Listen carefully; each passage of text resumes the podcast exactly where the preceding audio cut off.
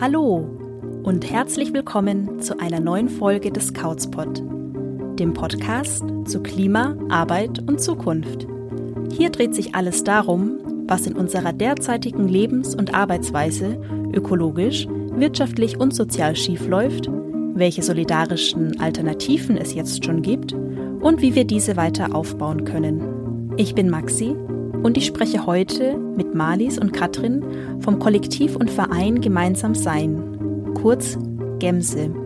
Ende 2021 hat das Kollektiv einen ehemaligen Landgasthof im Geiltal gekauft, um einen Flinter-Sternchen-Space und Community-Ort in Kärnten aufzubauen. Mit Marlies und Katrin habe ich darüber gesprochen, warum es wichtig ist, Machtstrukturen benennbar zu machen, welche Rolle dabei die persönliche Ebene spielt und wie Direktkredite einen Community-Ort finanzieren können. Viel Spaß beim Zuhören.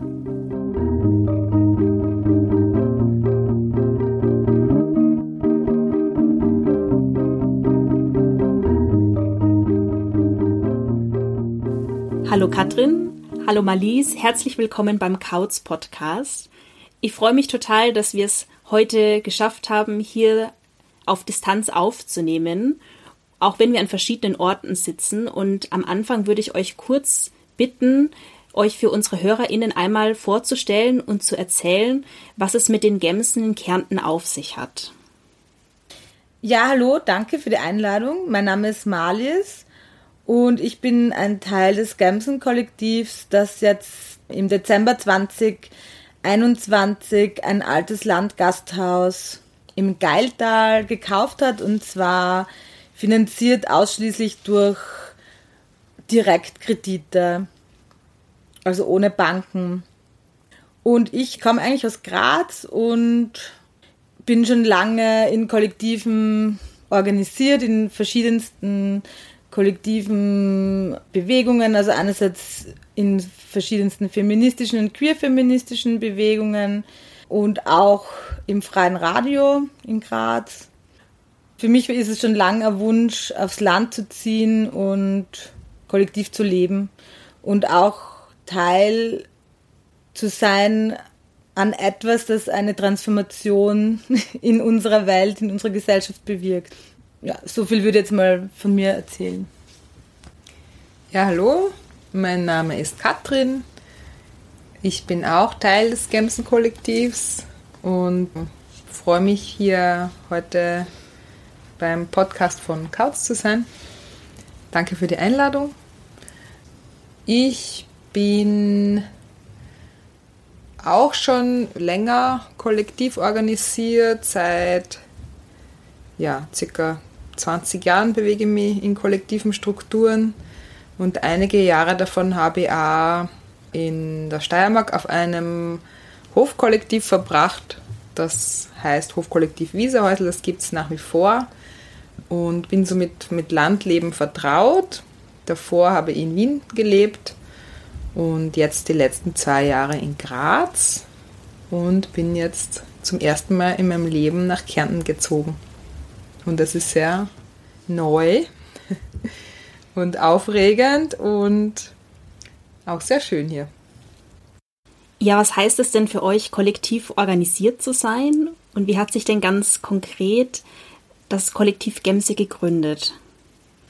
Also es ist so, wir haben, also die Verbindung ist, das, was Katrin jetzt schon erwähnt hat, das Kollektiv, das Hofkollektiv Wieserhäusl, das nach Longomai eines der ersten Hofkollektive war in Österreich. Drei von uns haben eigentlich am Wieserhäusl schon zusammengelebt und ich war sozusagen assoziiert, aber habe nie im Wieserhäusl gelebt, aber war halt oft dort, war einerseits durch das, dass Katrin und ich eine Beziehung haben, sehr assoziiert, aber auch, weil es in der Nähe von Graz ist und ja, einfach für mich ein bekannter Ort dann irgendwann auch geworden ist. Ich war dann einmal Teil der CSA, also es hat so eine gemeinschaftlich getragene Landwirtschaft hat es gegeben, die hat vor allem Mira gemacht und ich war ihr mal sozusagen Ernteanteilnehmerin. So haben wir uns mal so quasi kennengelernt. Und vielleicht magst du jetzt noch was dazu sagen? Mhm. Die Frage war ja, was heißt für uns, für mich kollektiv zu leben. Was mir da so ganz am Anfang in den Kopf kommt, ist natürlich so das Thema Hierarchien und Macht. Kollektive Organisation heißt für mich, flache Hierarchien zu haben, beziehungsweise auch Machtstrukturen zu benennen, weil da sind sie ja immer und es ist ja eine gewisse Form von Macht, ist ja auch nichts Schlechtes an sich. Aber eben, dass das halt Thema ist und auch, dass Hierarchien Thema sind, dann heißt es auch für mich Entscheidungen nach dem Konsens- oder Consent-Prinzip. Das heißt, also Consent-Prinzip ist ja aus der Soziokratie entnommen sozusagen, wo es darum geht, den Weg mit dem geringsten Widerstand zu finden. Im Gegensatz zum Konsensprinzip, wo alle quasi, wo es möglichst viel Begeisterung für etwas geben soll. So zumindest würde ich das jetzt interpretieren. Genau, also bei Entscheidungsfindungen bewegt man sich oder bewegen wir uns da so durch, durch, diese, durch diese Möglichkeiten. Das ist für mich auch eben ein wichtiger Teil von kollektiv organisiert sein. In unserem Fall hier jetzt bei der Gemse geht es auch um gemeinsam Wohnen, aber nicht nur. Es geht darum, eben gemeinsam Prioritäten zu setzen, was als nächstes passiert. Es geht darum, die Vision zu erarbeiten, gemeinsam. Für mich geht es auch darum, zum Beispiel zu überlegen, wie können wir mit Finanzen gemeinsam umgehen, wie können wir zum Beispiel Geld auch teilen, wie können wir gemeinsam Verantwortung übernehmen für das Kollektiv und auch füreinander. Weil du gesagt hast, Strukturen, Machtstrukturen zum Beispiel, die es in, in unserer Gesellschaft gibt, auch kritisch zu sehen und zu verändern an Strukturen, wie zum Beispiel die herkömmliche Kleinfamilie, also klassisch Mutter, Vater, Kind, sozusagen Verantwortung übernehmen, dass man das halt aufbricht und halt auf auch andere Wege findet, das Leben gemeinsam zu organisieren. Und für mich gehört da ganz stark dazu, zu schauen, wie wollen wir miteinander leben, wie wollen wir miteinander umgehen, was haben wir vielleicht gelernt in unserer, würde ich jetzt sagen, um ein Schlagwort zu nennen, patriarchalen, patriarchal strukturierten Gesellschaft und was wollen wir da vielleicht verlernen und verändern? Also das ist ja auch dann ein Prozess, das dann im, in diesem gemeinsamen Tun oder Prozesse, die halt einfach da sind und die wir dann auch benennen und damit arbeiten wollen. Also für mich ist das auf jeden Fall ein großer Teil auch. Ihr habt jetzt schon gesagt, Machtstrukturen zu benennen und zu bearbeiten. Da würde ich einfach gerne nachfragen, ob ihr da Erfahrungen habt, so aus meiner äh, persönlichen Projekterfahrung sind wir da schon teilweise fast dran gescheitert. Gerade auch Machtstrukturen innerhalb von Teams überhaupt benennbar zu machen und darüber zu sprechen und irgendwie auch zu bearbeiten. Und würde mich total interessieren, wie das bei euch gelaufen ist. Ja, das ist eine sehr gute Frage. Was ich sehr wichtig finde und ich glaube, ich kann auch für die anderen drei sprechen. Was wir sehr wichtig finden, ist so die sehr persönliche Arbeit an einer selber, wo man eben so internalisierte Glaubenssätze irgendwie versuchen sichtbar zu machen und einmal selber drauf zu kommen für sich selber und dann eben miteinander das zu bearbeiten. Also es ist eine sehr persönliche Angelegenheit in Wirklichkeit, weil Macht hat ja auch viel mit Wertschätzung zu tun, mit Anerkennung und auch mit Ängsten, die dann dahinter stecken. Macht zu verlieren, Wertschätzung, Anerkennung zu verlieren, Daseinsberechtigung quasi zu verlieren sozusagen. Das heißt, es ist eine sehr persönliche Geschichte und es braucht auch viel Vertrauen und viel einander kennen, dass man sozusagen so ehrlich sein kann, um das auch sehr offen zu besprechen. Und meine Erfahrung auch mit anderen Kollektiven ist, nein, nicht auch, sondern meine Erfahrung mit anderen Kollektiven ist es, dass es oft sehr schwierig ist, weil es halt gleich so persönlich ist. Und dass man sich dann gleich sehr schnell angegriffen fühlt, wenn es ums Thema Macht und Hierarchien geht. Und eine große Herausforderung bei uns ist es jetzt eben, dass wir versuchen, das Thema, obwohl es so persönlich ist, trotzdem immer wieder auf den Tisch zu bringen. Meine, wir sind jetzt nur zu viert und wir kennen uns alle wirklich schon sehr lange. in dieser Vierergruppe funktioniert es jetzt gerade sehr gut, weil wir uns eben schon so lange kennen, weil eine große Vertrauensbasis da ist. Ja, dadurch ist es möglich, so ein Thema wie Machthierarchien so auf einer persönlichen Ebene zu besprechen.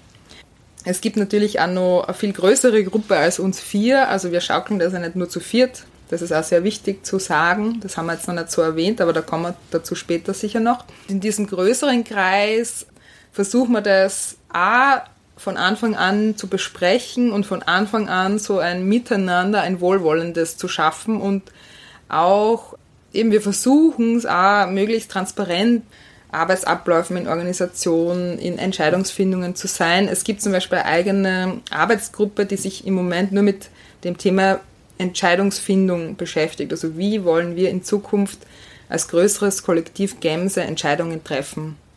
Und diese Arbeitsgruppe arbeitet seit einem halben Jahr sehr intensiv und es gibt jetzt noch keine definitive Lösung. Also das ist ein Work in Progress sozusagen. Also es ist wirklich ein Thema, das sehr, sehr persönlich eben wird. Ja.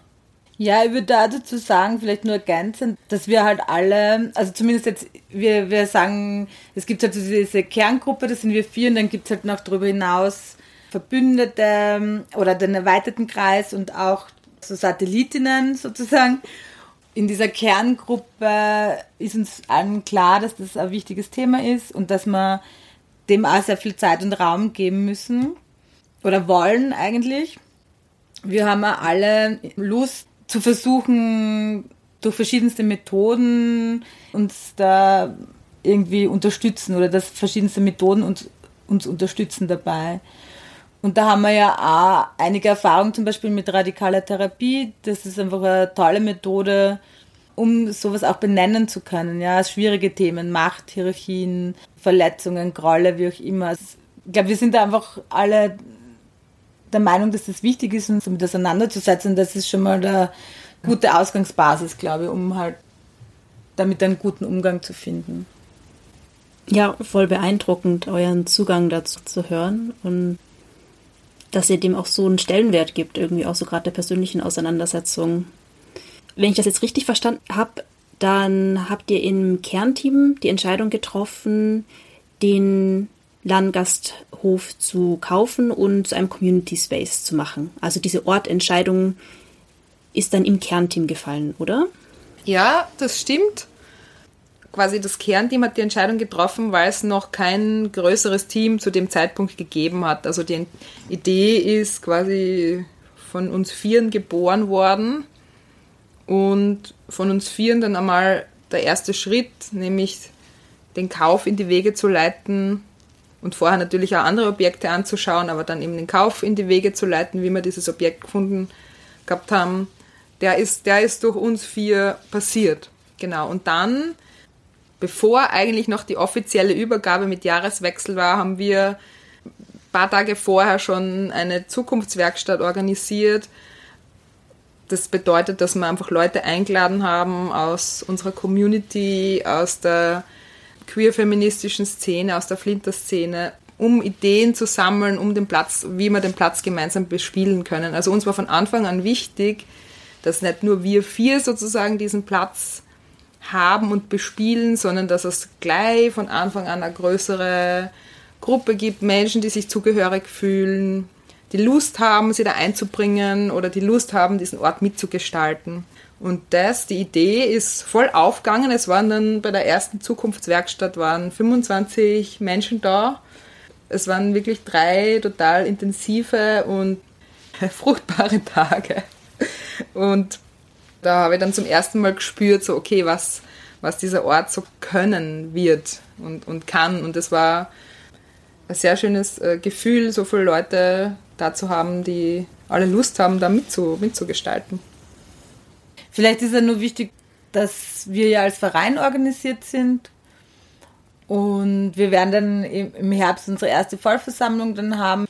Also in diesem größeren Rahmen es ist sozusagen ein Ort, wo viele Menschen teilnehmen können, sich beteiligen können und es ist auch in Zukunft schon auch angedacht, dass vielleicht auch noch mehr Leute, wenn sie Lust haben, hier wohnen können. Aber es ist sozusagen was du schon vorher kurz angesprochen hast, Katrin, es sind nicht nur wir vier, wir wohnen jetzt hier, aber es ist halt ein viel weiterer Kreis und das ist halt auch noch einmal eine spezielle Herausforderung, wie man da dann miteinander arbeiten kann und so. Wenn nicht alle sozusagen auch an dem Ort wohnen, die da aber trotzdem ein wichtiger Teil davon sind. Jetzt haben wir schon kurz Zukunftsgedanken angesprochen.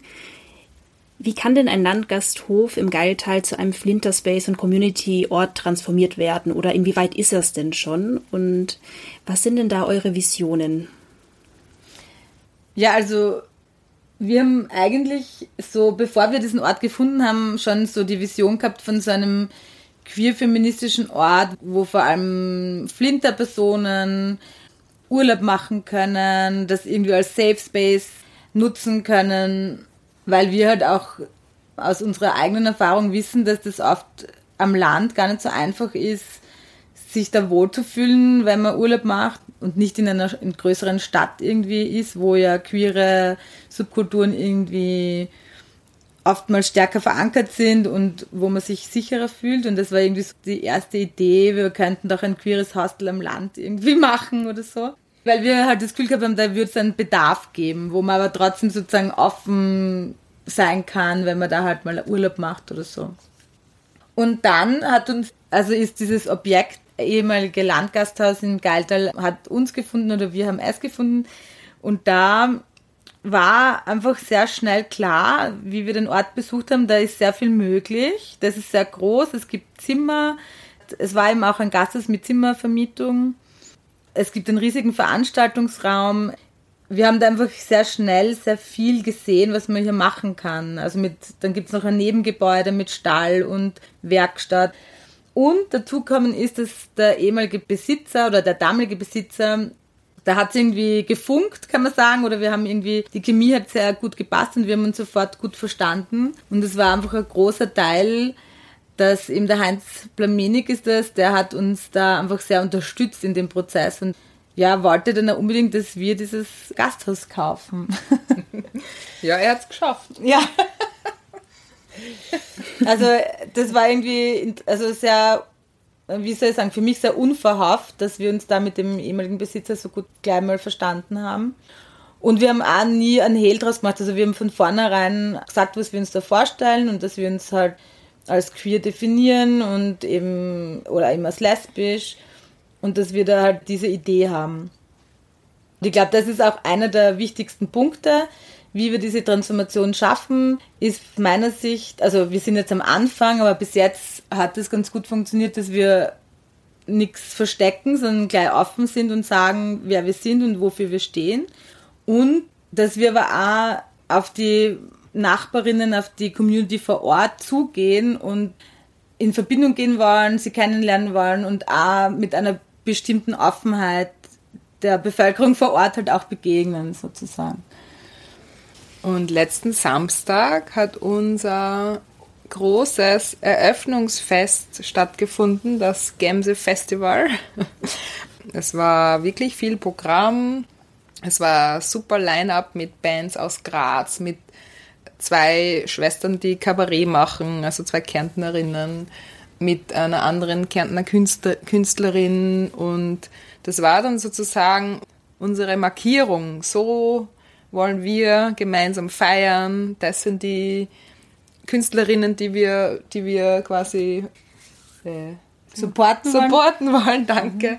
Genau, und dann hat es auch noch eine Performance gegeben, so eine Sound-Performance aus Graz. Also es war ein sehr buntes Programm und sehr, wie soll ich sagen, es war einfach ein, ein sehr schönes Fest und es waren Nachbarinnen da und auch die Community aus Graz, aus Wien, aus Klagenfurt. Also es waren sehr viele verschiedene Leute da. Und das war sozusagen die Kick-Off-Veranstaltung für den Ort hier.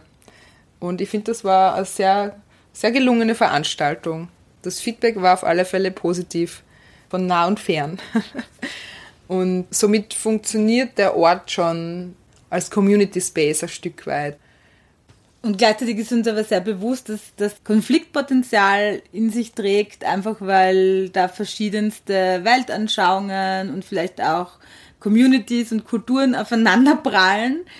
Aber wir sind da ganz positiv, dass wir gut damit zurechtkommen wollen, weil aus meiner Sicht, ich rede jetzt von mir, aber ich, vielleicht gilt es auch für uns alle, ist ja Transformation auch nur so möglich, irgendwie in Verbindung zu gehen, auch wenn wenn man unterschiedliche Vorstellungen vielleicht hat oder aus unterschiedlichen Zusammenhängen kommt und vielleicht unterschiedliche Weltbilder hat, ist es, glaube ich, wichtig, trotzdem zu, zumindest zu versuchen, Verbindungen herzustellen und einander zu verstehen.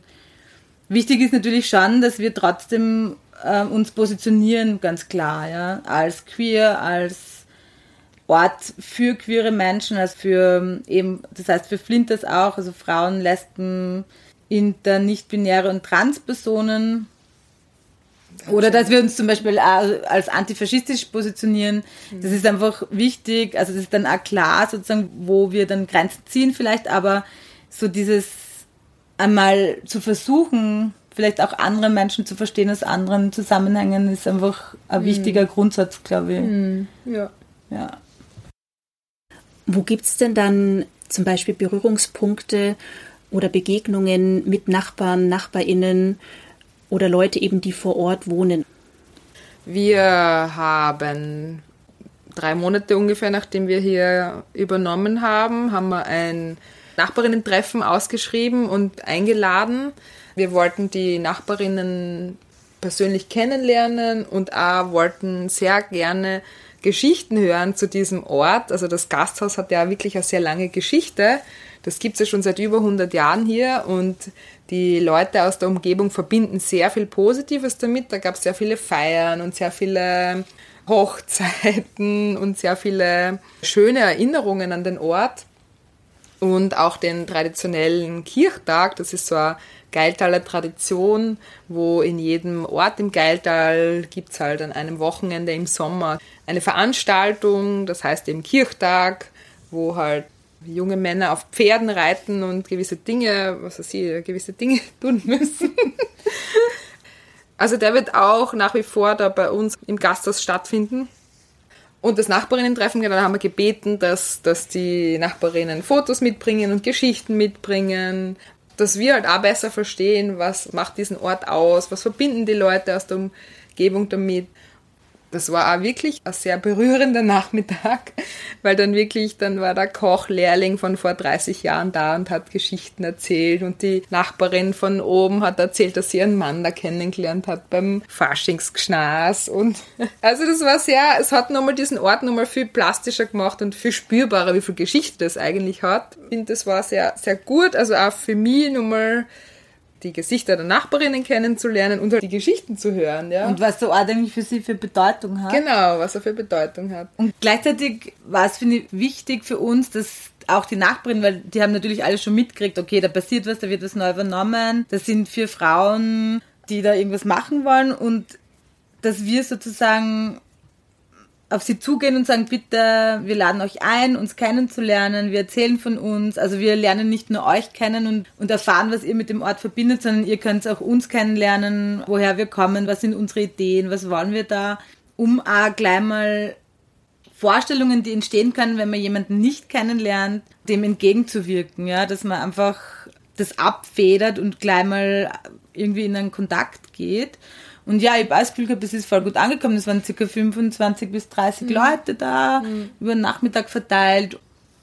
Ich glaube, das war einfach ein wichtiger Schritt, weil das ja dann auch weitergetragen wird und weitererzählt wird. Also mit unseren unmittelbaren Nachbarn haben wir sowieso auch guten Kontakt, weil die auch Landwirtschaft machen und einen Teil von unserem Grund nutzen. Genau, und das funktioniert bis jetzt ganz gut. Im Moment wohnen ja zwölf Leute aus der Ukraine bei uns, also zwei Familien. Und das war Anfang März, wie die zwei Familien eingezogen sind, gekommen sind. Und da war auch so ein Aufruf halt von uns und das hat sich dann weitergetragen an die richtigen Leute von wegen Unterstützung von diesen beiden Familien. Und da gab es wirklich sehr viel Rückmeldung und sehr viel Unterstützung da kamen dann natürlich auch Leute aus der Umgebung, die helfen wollten. Dann hat die Gemeinde auch so Solidaritätskonzert organisiert und dadurch haben noch mehr Leute von der Gemse gewusst, von, von der Übernahme von, von dem Gasthaus und von dem Verein. Dass es da Unterstützerinnen-Netzwerk gibt, genau, und dass wir da in einem guten Austausch sind. Und wir haben wirklich bis jetzt nur positiv, also ich kann von mir aus sagen, dass wir bis jetzt nur positive Erfahrungen gemacht haben und positive Rückmeldungen gekriegt haben, trotzdem, dass wir sozusagen oder wegen unserer Offenheit, ja. Und dass wir halt einfach von Anfang an immer sagen, ja, wie wir uns positionieren. Freundlich, aber bestimmt. Genau. Ja, da vielleicht auch gleich noch eine Nachfrage, inwiefern also ihr habt jetzt auch viel davon gesprochen, dass ihr sehr gute Kontakte habt zu Nachbarinnen und zu den Menschen vor Ort, aber auch dadurch, dass ihr praktisch nicht in den Ballungszentren angesiedelt seid mit einem Flinterprojekt, was euch vielleicht auch manchmal fehlt oder auch was die Vorteile sind von dem Standort. Also mir persönlich fehlt natürlich schon manchmal so ein bisschen die Urbanität, einfach so verschiedene Gesichter zu sehen, ja, viele Leute auf einen Haufen, mit dem Radl die Distanzen machen zu können, die im Alltag halt braucht, einkaufen gehen, Arzt, Ärztinnenbesuche und so weiter. Das geht mir manchmal ab, diese Radeldistanzen, was jetzt konkret den Flinter Space betrifft. Also ich bin sozusagen darauf angewiesen, dass hier Leute zu Besuch kommen, um andere Queers zu treffen, meine, das passiert zum Glück eh. Sonst müsste ich halt ja, in der Stadt fahren. Also das ist schon ein bisschen so, wie soll ich sagen, ein Nachteil natürlich im Land. Mhm.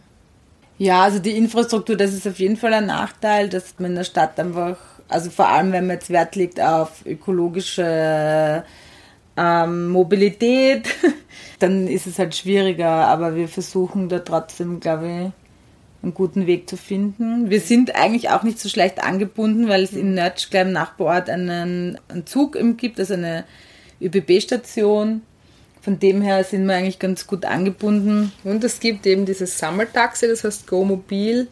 Und das kann man zu einem halbwegs günstigen Preis, kann man damit zum Bahnhof runterfahren, beziehungsweise vom Bahnhof nach Hause fahren oder halt in den Ort runterfahren. Genau. Man kann natürlich auch Rad fahren, aber wir sind halt von der Bahnstation ca. 200 Höhenmeter nach oben entfernt. Das heißt, da muss man schon sehr motiviert sein, um dann nach Hause zu radeln.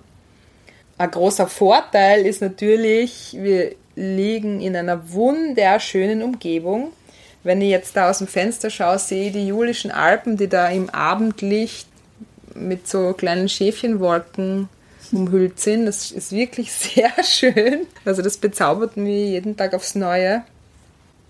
Ja, es ist einfach wirklich eine schöne Umgebung. Die nächsten Seen sind einfach ähm, im Auto leider 20 Minuten entfernt, beziehungsweise 30, öffentlich ein bisschen länger. Im Radl 40 Minuten, das geht auch. Ist aber eine eher sportliche Angelegenheit. Dann sind wir ja, der Ort ist ja in dem Dreiländereck, also das heißt Slowenien und Italien ist sehr nahe. Das ist auch ein Vorteil, finde ich, wenn man gerne mal auch über den österreichischen Tellerrand hinausschaut. Und das, und das ist auch insofern ein Vorteil, vor allem, das ist halt der Anreiz für Leute auch herzukommen, glaube ich, um eben hier Urlaub zu machen und dann vielleicht auch weiterzufahren.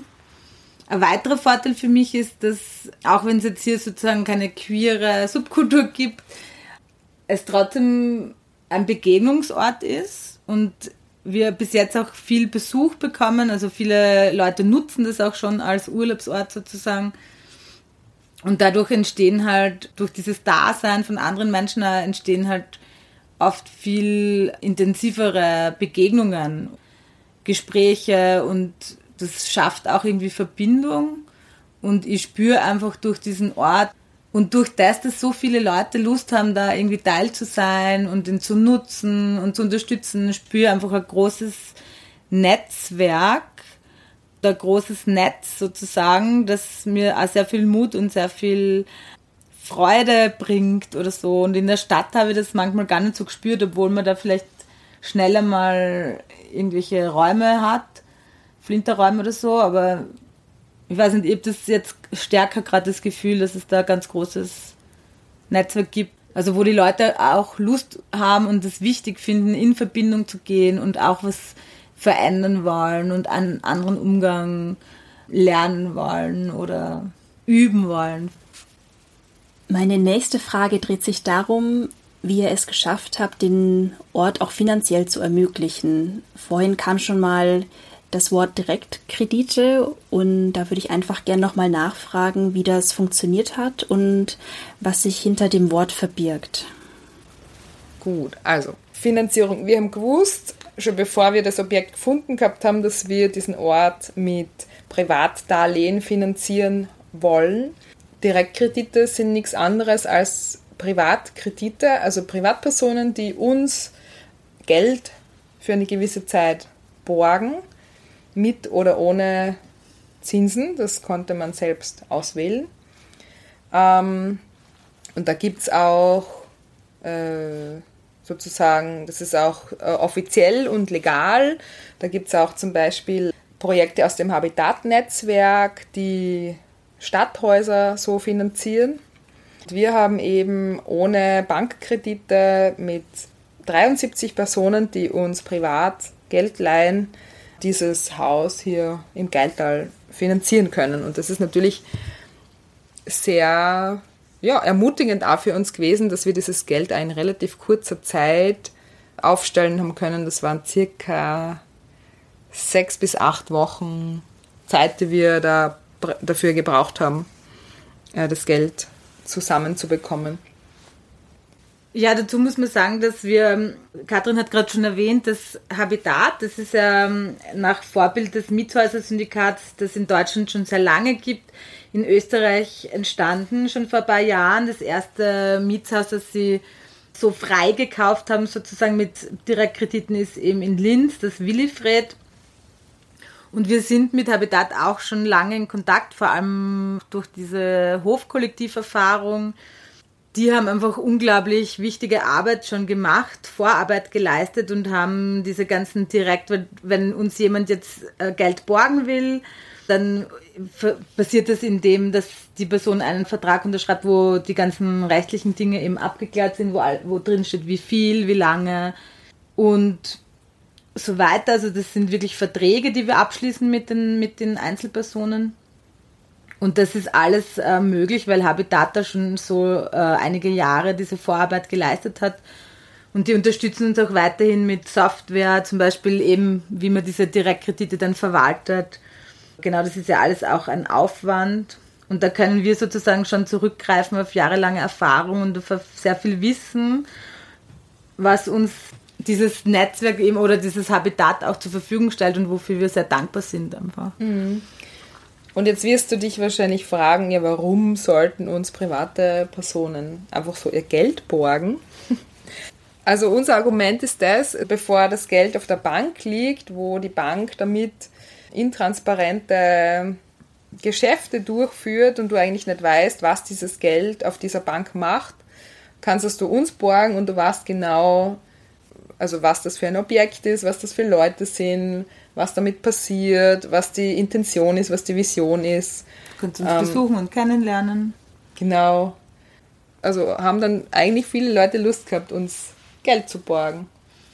Ja, und vielleicht nur dazu zu sagen, ist ja, dass Banken, man weiß es oft nicht, was sie damit machen, aber sehr häufig sind da Spekulationen dabei, auch zum Beispiel mit Lebensmitteln oder Waffengeschäfte. Und das sind alles Sachen, die wir halt natürlich ablehnen und sehr kritisch sehen. Und ich glaube, da gibt es viele Menschen, die das auch so sehen. Und also eben, man sieht es ja ganz gut, weil es gibt mittlerweile in Österreich viele ähnliche Projekte, die sich mit Direktkrediten finanziert haben. Und da gibt es einfach anscheinend eine, eine, große Bereitschaft von Menschen, mhm. Geld zu borgen. Und was vielleicht auch noch wichtig ist, für dieses Direktkreditsystem sogar gut, wenn wenn es viele Menschen sind, die wenig geben. Mhm. Einfach weil es dann einfacher ist, wenn jemand zum Beispiel das Geld zurückhaben will, dann wieder jemanden zu finden, der das halt oder die das halt uns wieder borgen kann. Also es ist besser, kleine Beträge, also so um die 1000 Euro reden wir da jetzt, für uns zu geben. Das Motto von Habitat ist ja auch lieber 1000 Freunde, Freunde im Rücken? Im Rücken, da, lieber tausend Freundinnen im Rücken als eine Bank im Nacken. Und so in der, in dem, hm. in dieser Idee oder mit dieser Idee sind wir da auch herangegangen sozusagen. Ja, das wusste ich auf jeden Fall auch noch nicht, dass es sogar gut ist, dass viele Menschen kleinere Beträge zur Verfügung stellen. Letztendlich, wenn in wahrscheinlich mehreren Jahren dann irgendwann die Kredite zurückgezahlt sind, heißt das, dass der Verein dann sozusagen Eigentümerin wird von dem Hof? Also im Grundbuch steht jetzt im Moment schon der Verein, also der Verein ist bereits Eigentümerin. Natürlich mit den ganzen 73 Personen, die da auch Geld geborgt haben. Aber ja, das ist die Idee, dass es eben kein Privatbesitz ist und dass sich auch nicht einzelne Privatpersonen daran dann bereichern können, sondern dass das auf Dauer im kollektiven Besitz ist und das auch weiterhin so bleibt. Das ist die Idee dahinter, dass es dann eben nicht mehr so einfach veräußert werden kann. Natürlich im Notfall, das heißt, wenn der Verein in Konkurs ist, dann ist es sozusagen die letzte, der letzte Schritt oder die letzte Möglichkeit, die man dann, die man dann machen muss, um auch den Leuten, die uns Geld geborgt haben, wieder das Geld zurückzahlen zu können. Aber eben, das ist eben nur die letzte Maßnahme. Und sonst ist eben der Verein Besitzerin des, des Ortes. Ja, der Grund, warum ich nachgefragt habe, ist, dass ich in meiner Recherche nochmal gefunden habe, dass aktuell global gesehen die acht reichsten Menschen weltweit ein Vermögen von circa 430 Milliarden US-Dollar besitzen. Also das ist so viel wie die 50 Prozent der Weltbevölkerung, also die ärmere Hälfte der Weltbevölkerung, was für mich immer ein ziemlich krasses Bild ist, weil diese acht Menschen einfach in einen Kleinbus passen würden. Und ich mich frage zum Beispiel, inwieweit so die Verkollektivierung von Orten und Häusern ein Schritt gegen diese wachsende soziale Ungleichheit sein kann. Oder welche Antworten vielleicht auch in dem Ansatz liegen. Ich würde schon sagen, dass das eine Antwort sein kann, äh, Grund und Boden oder eine Antwort ist, Grund und Boden zu verkollektivieren und diesen Kreislauf von Spekulationen, was es ja oft ist, zu entziehen, weil oftmals wird der Wohnraum oder auch Land mittlerweile gar nicht erworben, damit man dort drin wohnen kann oder das irgendwie nutzen kann, sondern als Wertanlage gesehen. Und das ist, glaube ich, eine Entwicklung, die kritisch zu sehen ist und ganz problematisch ist. Und das spiegelt sich ja oft wieder in, in horrenden Preisen für Wohnraum, was aus meiner Sicht eigentlich ein Grundrecht sein sollte. Und ich glaube, also gerade die Mietshäuserbewegung oder eben Habitat ist da ein Beispiel dafür, wo man versucht, Spekulationsobjekte, also Mietshäuser, diesem Kreislauf zu entziehen, das zu verkollektivieren und zu günstigen oder zu erschwinglichen Preisen dann diesen Wohnraum auch wieder zur Verfügung zu stellen. Und ähnlich ist es, glaube ich, bei solchen Projekten wie bei uns, dass wir da einfach, weil ja auch mittlerweile dieses Landgrabbing, das gibt es auch nicht nur mehr in den Ländern des Südens, sondern das ist auch in Österreich passiert das genauso. Und ich glaube, jedes Stück Land, das verkollektiviert wird und nicht in, einen, in Privatbesitz übergeht, ist einfach ein Schritt in Richtung, also wie soll ich sagen, gerechterer Welt oder sowas, ja. Also die acht Reichsten sind für mich so unendlich weit weg. Von dem her kann ich echt so schwer irgendwie eine Verbindung machen zu denen, die jetzt in diesem Kleinbus sitzen. Das Bild finde ich sehr interessant. Ja. Das ist echt schockierend. Also es ist schockierend, aber ich glaube, sozusagen solche Bewegungen, das gibt es ja, zum Beispiel Longomai haben wir jetzt noch gar nicht angesprochen, das mhm. ist ja ein Kollektiv, das erstens über mehrere Länder hinweg gibt und aber auch in Kärnten natürlich ein wichtiger verbündetes Kollektiv von uns ist. Den Longomai-Hof in Kärnten, den Stopperhof, gibt es jetzt schon fast seit 50 Jahren. Ich glaube, die haben ganz ähnliche Ideen gehabt. Die wollten erstens das Land und Bergregionen wieder besiedeln, bewirtschaften und aber auch in, in gewisser Form verkollektivieren. Also die haben ja auch Land mhm. verkollektiviert auf lange Sicht. Longomai mhm. he heißt übrigens, es soll lange dauern. das finde ich sehr schön. Mhm. Und natürlich sind das, ist das vielleicht nur ein Tropfen auf den heißen Stein, weil man es jetzt mit diesen weltweiten Entwicklungen also vergleicht. Und wenn jetzt diese acht reichen, reichsten Menschen, die so viel an Besitz haben und so viel an Vermögen, ist es, scheint es klein, aber ich glaube, je mehr das passiert und, und diese Idee halt auch in die Welt getragen wird, desto mehr Einfluss kann es auch haben, auch vielleicht in Zukunft. Und wenn man sich zum Beispiel das Habitat äh, anschaut, das ist ja auch sehr gewachsen. Also die haben vor ein paar Jahren mit einem Miethaus angefangen und mittlerweile gibt es in fast jeder österreichischen Stadt ein oder mehrere Projekte. In jeder Öster ja, Landeshauptstadt meine ich jetzt. Also das ist schon was, was einfach am Wachsen ist und was für mich schon eine, zumindest eine kleine Antwort sein kann. Ja. Es sind so Inselchen, Inselchen gegen den Strom. Genau. ja, wo werden wir uns denn wiederfinden, wenn die Inselchen immer größer werden und wenn die Veränderung eintritt, für die ihr euch einsetzt? Wo werden wir uns wiederfinden? Wir werden uns wiederfinden in einer Welt, in der wir sorgsam miteinander umgehen und achtsam, wo wir vielleicht unsere Gemeinsamkeiten mehr sehen als das, was uns trennt. Vielleicht auch in einer Welt, in der, oder vielleicht, das ist eigentlich was, das Gebot der Stunde, in einer Welt, in der wir sehr, sehr, sehr achtsam mit unseren Ressourcen umgehen, mit den Ressourcen, die uns umgeben und die uns sozusagen diese Erde gibt oder die hier zur Verfügung sind, mit denen wir sehr sorgsam umgehen, mit unserer Lebensgrundlage eigentlich. Schön hast du das jetzt gesagt. Das finde ich sehr berührend. Ja, und, und auch in einer Welt, in der einfach Menschen gleichwertig sind ja, und wo es eben keine Diskriminierung gibt und aber auch keine, so, also das ist ja das krasse Bild mit diesem Reichtum, also das so ungleich verteilt ist, ist einfach wirklich schlimm und beängstigend und ich sehe da schon eine Welt, wo alle Menschen den gleichen Zugang zu Ressourcen haben einfach. Ja. Hm. Ich sehe eine Welt, wo alle Menschen das kriegen, was sie zum Leben brauchen. Das ist ja auch sehr unterschiedlich, was die Menschen zum Leben brauchen. Aber wo alle das kriegen, was sie brauchen. Aber in Abstimmung mit den zur Verfügung stehenden Ressourcen. Das ist klar, ja. Mhm. Also oder wo Mobilität anders, ganz anders funktioniert, wo Städte ganz anders funktionieren, ohne Autos äh, oder eben diese Einzelmobilität halt wegfällt und es eher zu so kollektiven Mobilitätsformen kommt.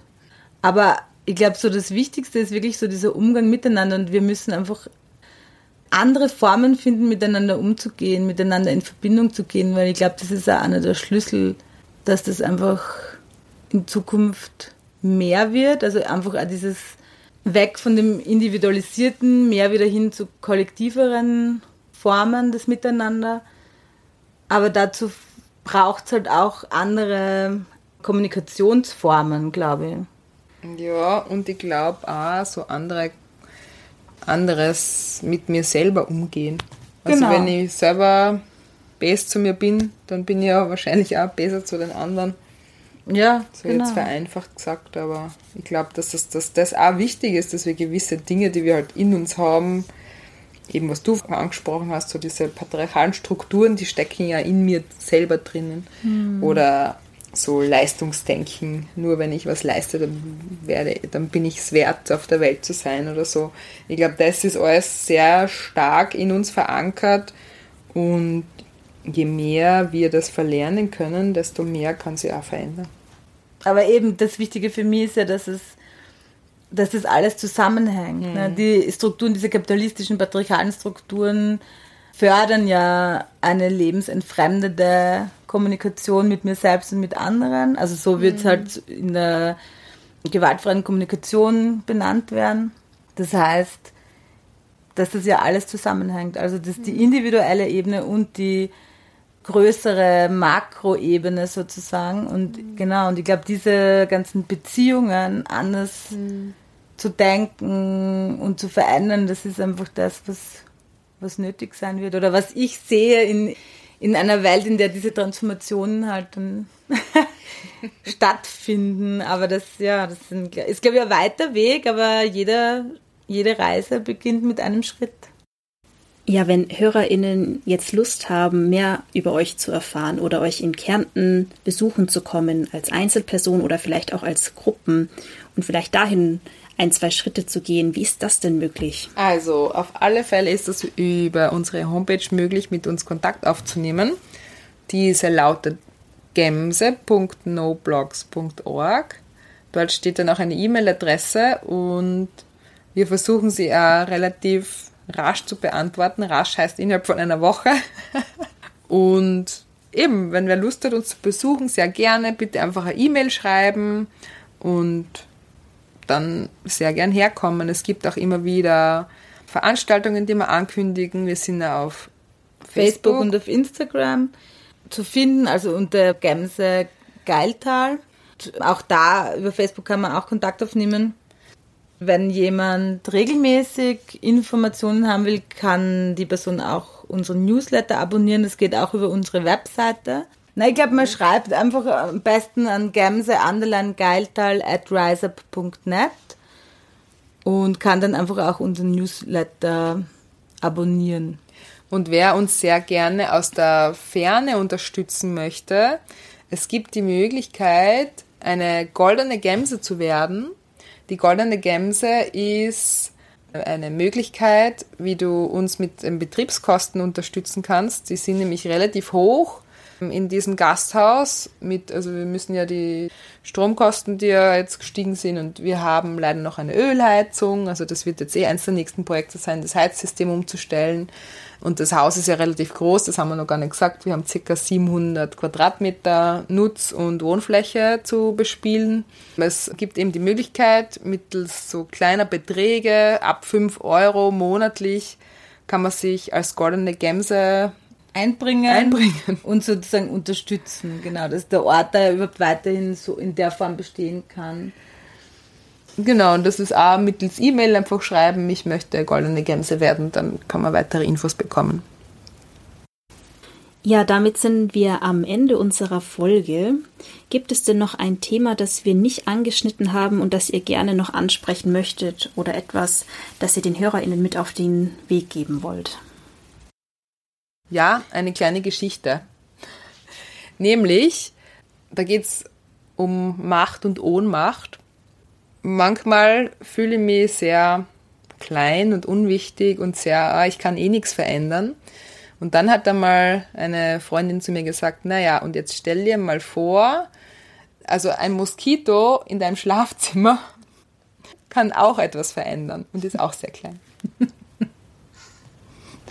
Genau. Ja, also ich glaube, wir haben ganz viel eigentlich gar nicht besprochen, was wir dann noch so vorhaben. Aber das kann man alles auch auf unserer Webseite nachlesen und wie gesagt, einfach mit uns Kontakt aufnehmen, uns mal kennenlernen, vorbeikommen. Und dann kann man das selber vor Ort einfach sich anschauen. Und mitgestalten. Und mitgestalten, genau. Gerne auch das. Also wenn jemand Interesse hat, da mehr einzusteigen, auch ganz, ganz gerne. Ja, dann danke für eure Zeit, eure Energie und auch die berührenden Perspektiven und Erfahrungen, die ihr geteilt habt. Ich wünsche euch auf jeden Fall alles Gute und auch ganz viel Energie und Motivation für den weiteren Prozess. Und ja, hoffe auch, dass ich mal vorbeikommen kann. Sehr gerne. Freue mich auf deinen Besuch und danke für die Möglichkeit, bei Kautz zu erzählen über uns. Ja, danke für die Einladung, fürs auf uns zukommen. Ich bin schon sehr gespannt auf diese Podcast-Folge.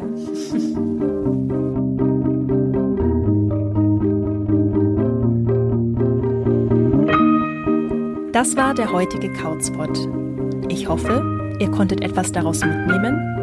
Wenn ja, hinterlasst uns doch eine positive Bewertung bei Apple Podcasts oder Spotify. Abonniert den Kauzpot und empfehlt ihn weiter. Der Kauzpot ist Teil des Projekts Kauz, der Werkstatt für Klima, Arbeit und Zukunft.